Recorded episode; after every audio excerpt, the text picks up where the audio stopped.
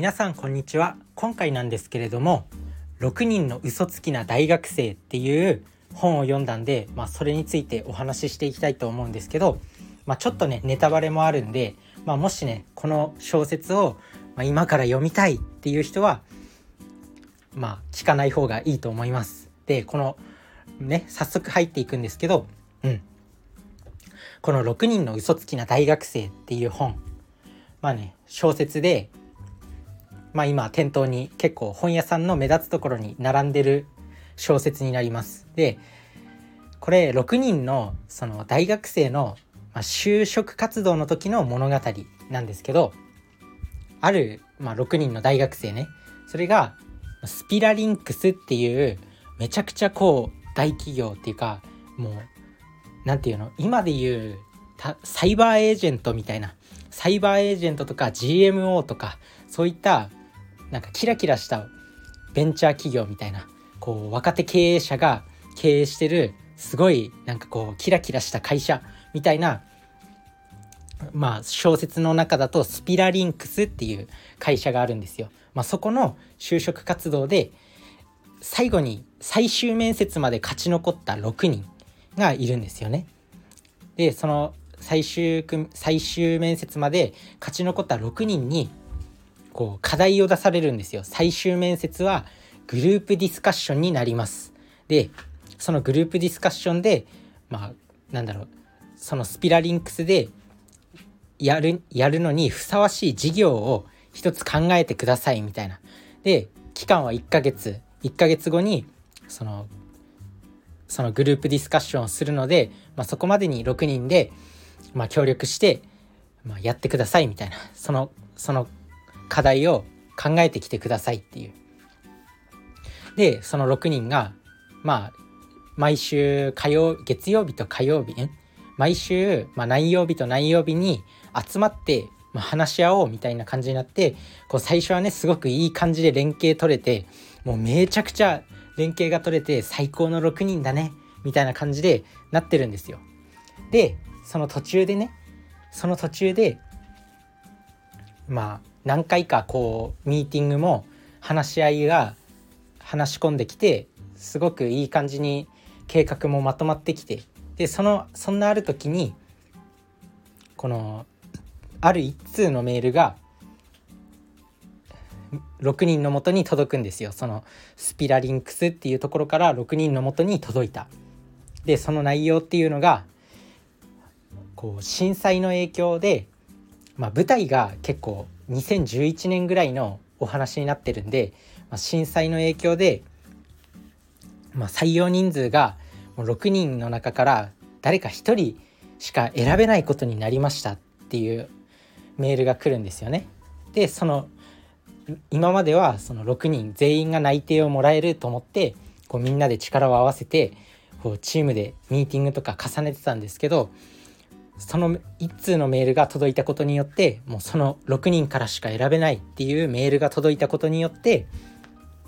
まあ、その6人の中で嘘の付き合いが始まるんですね。嘘の付き合い嘘誰が嘘ついてるんだみたいな。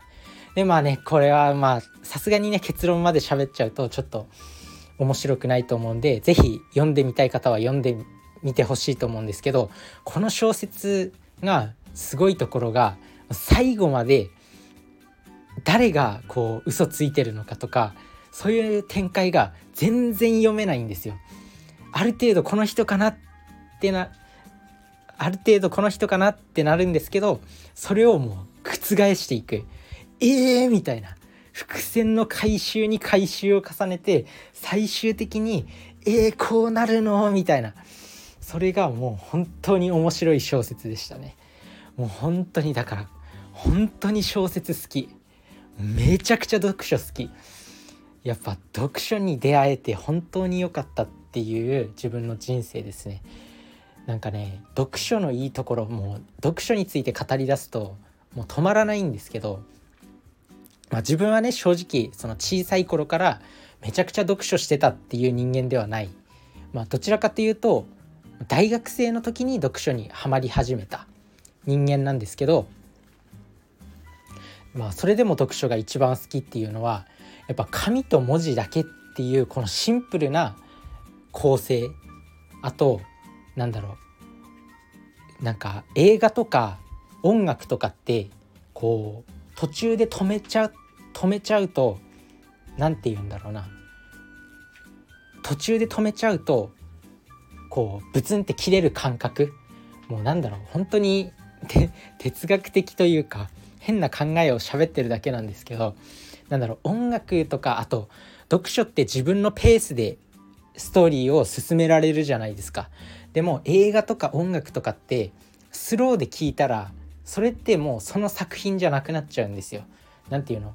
音楽を、まあ、完成された音楽があってそれをスローとか速く聴いたとしてもそれは元の音楽とは違うものになってしまうんですよね。でも読書っていうのは自分のペースで作品を進めていける。だから圧倒的な自由とシンプルが備わってるこの読書っていうのはやっぱりね本当に好き。それでいて楽しませてくれる。もうこりゃもうね最高のエンタメ。だから本当にしかも作家ってめちゃくちゃかっこいいですよね。要は文字と紙とペンだけでその読者を感動させるっていうこの凄さもう本当にすごいなと思って読書ってめちゃくちゃいいなと思います。まあ、今日はねその小説お話ししてきたんですけど、まあ、本当に面白い小説とかいろんな紹介したい小説読んでほしい小説っていうのはたくさんあるんで、まあ、今後ね